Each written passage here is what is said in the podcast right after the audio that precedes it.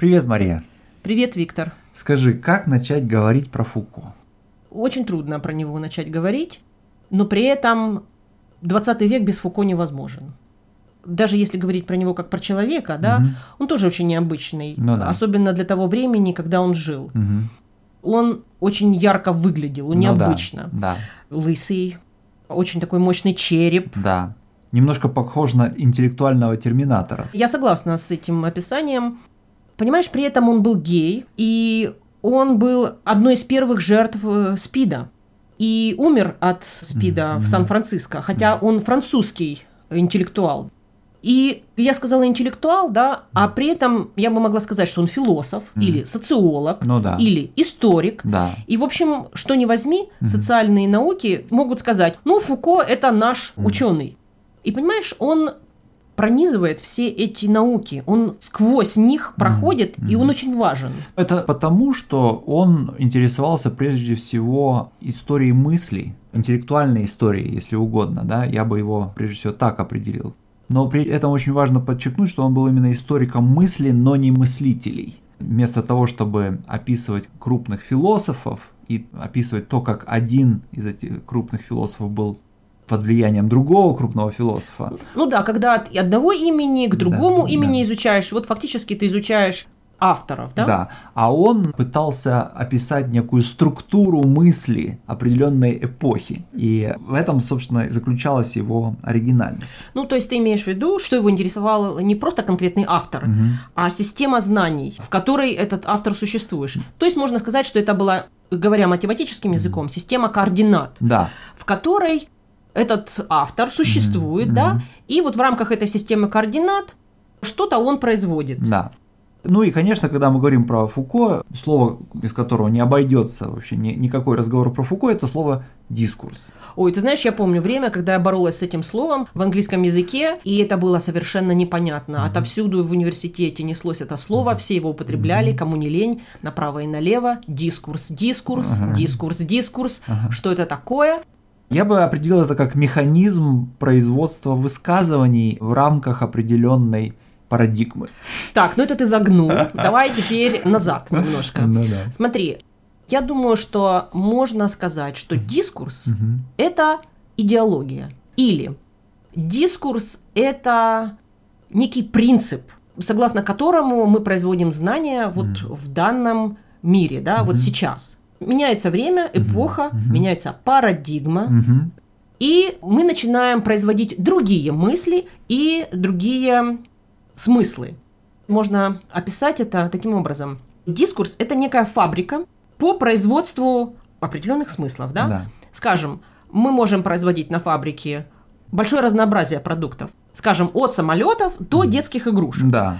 Но на этой фабрике чего-то произвести нельзя, да, то Да. есть есть пределы. Да. Вот это фабрика по производству смыслов каких-то, да, Да. то есть много чего можно произвести, но не все. Но не все. Для того, чтобы начать производить что-то другое, необходима смена парадигмы, смена фабрики, да. То есть нужны или новые технологии, мы по-другому перестраиваем фабрику, и вообще мы начинаем производить какие-то другие смыслы. И вот в этом смысле я бы сказал, что одной из центральных работ Фуко была книга под названием «Археология знания».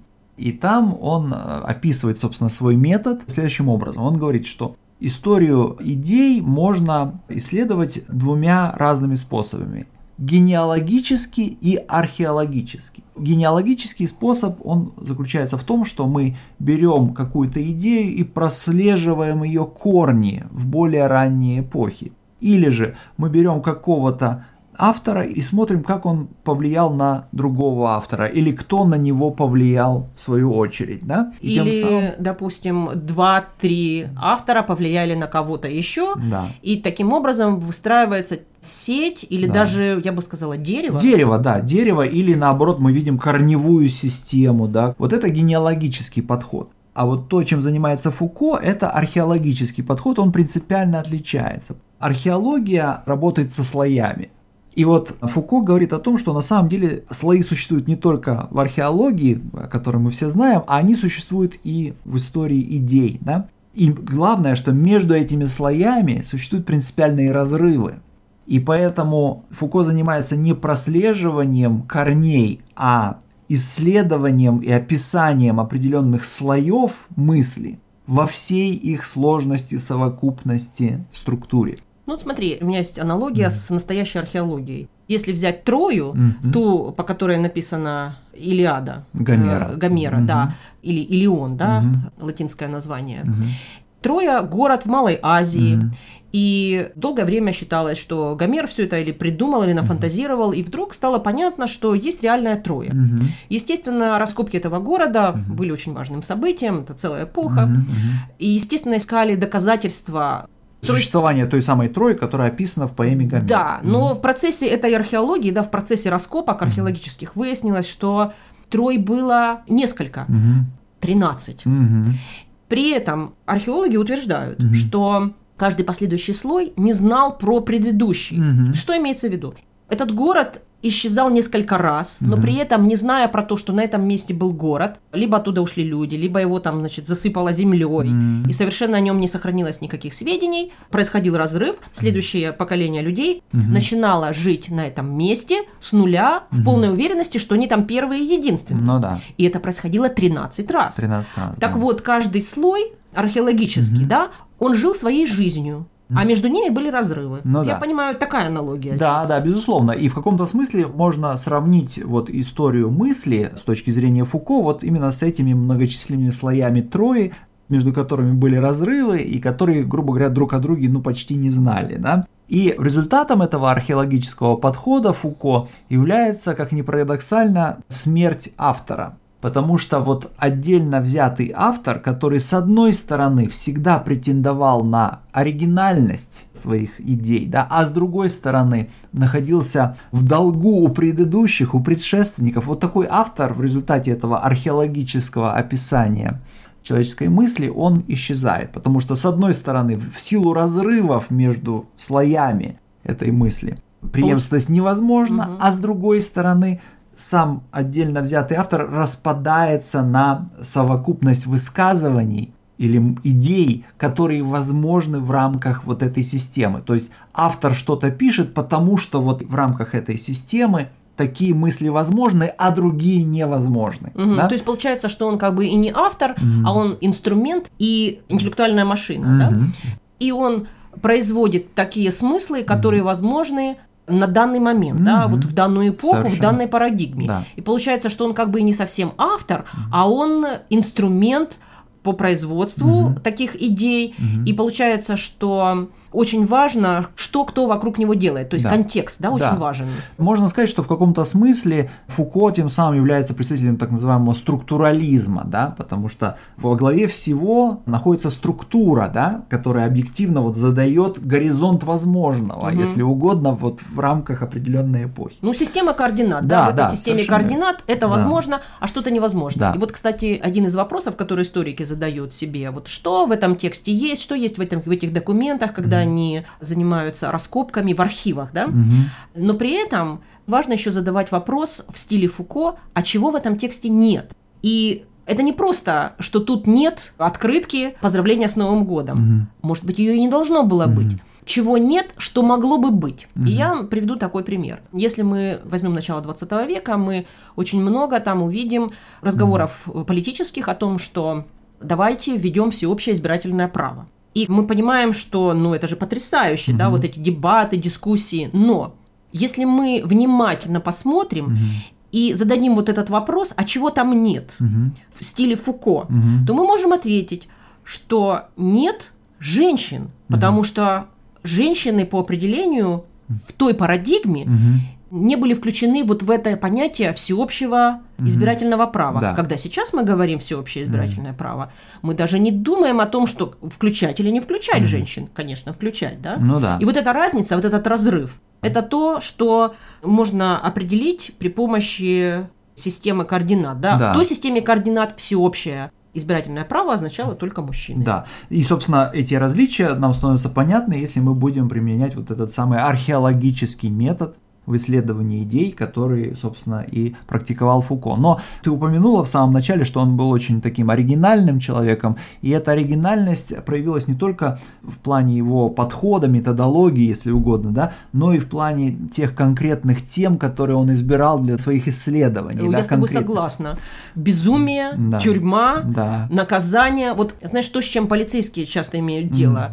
Отбросы общества, Да. либо что-то такое... маргинальные какие-то группы, да, Да, безусловно, да. Ну, конечно, здесь стоит вспомнить, что его первой книгой была вот эта самая знаменитая история безумия в век разума, да, где он показывает, как в 17 столетии происходит кардинальное изменение отношения к сумасшедшим.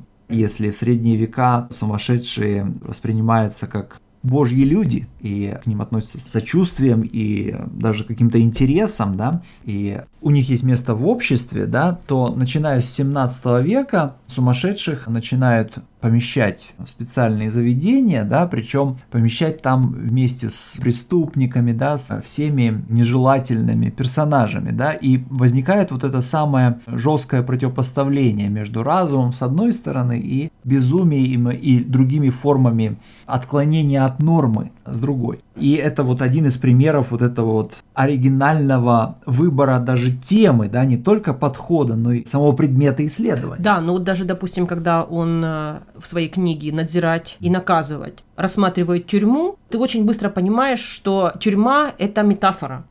По большому счету он рассматривает общество, поскольку тюрьма – это некое зеркало и отражение общества. Да, да. И как бы это ни странно звучало, школа, полицейская система, Мгм. вообще система власти, да, была исследована им на примере тюрем. Да. А другим таким примером вот оригинального, необычного предмета, да, в который он избрал для своих исследований, была, конечно же, сексуальность. Да. У него одной из его работ была вот эта история сексуальности, которая тоже вот влиятельная оказалась впоследствии да, в социальных науках. Ну, то есть вот можно сказать, что этот человек был оригинален во всем, и здесь я вижу некоторую иронию, если угодно, да, потому что Фуко стремился показать, что автора оригинального, вот его не существует. Ну слушай, но ведь он же сам существует. Безусловно, да. То есть вот он в одной из своих книг писал о том, что вот человек, вот оригинальный, так сказать, индивидуальный такой субъект, это как рисунок на песке, да, на прибрежном песке, да, что вот он вот существует сейчас, а вот сменится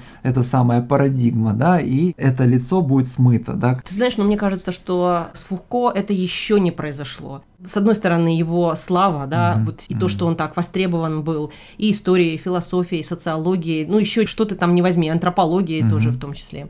Кажется действительно, что он автор с большой буквы. Мгм. Да, но мне кажется, что поскольку он сейчас растянут, разобран, его идеи во многие области, мгм. и ими пользуются, слишком много Фуко стало, и люди стали, ученые стали более сдержанно его цитировать. Мгм.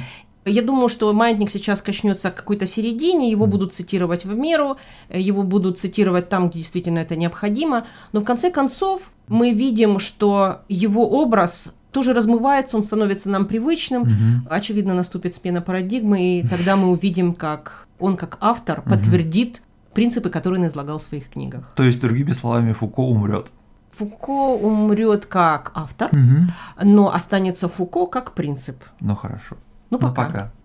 Уважаемые слушатели подкаста Learn Russian Conversation. Подписывайтесь на наш канал и делитесь с друзьями ссылкой на этот эпизод, а также на наш веб-сайт store.lrcpodcast.ca. Этим вы поможете в распространении нашего подкаста. Напоминаем, у нас есть транскрипты для каждого эпизода. Если вам понравилось, поддержите нас. У нас есть платная подписка на месяц или на год. Всего доброго и до встречи!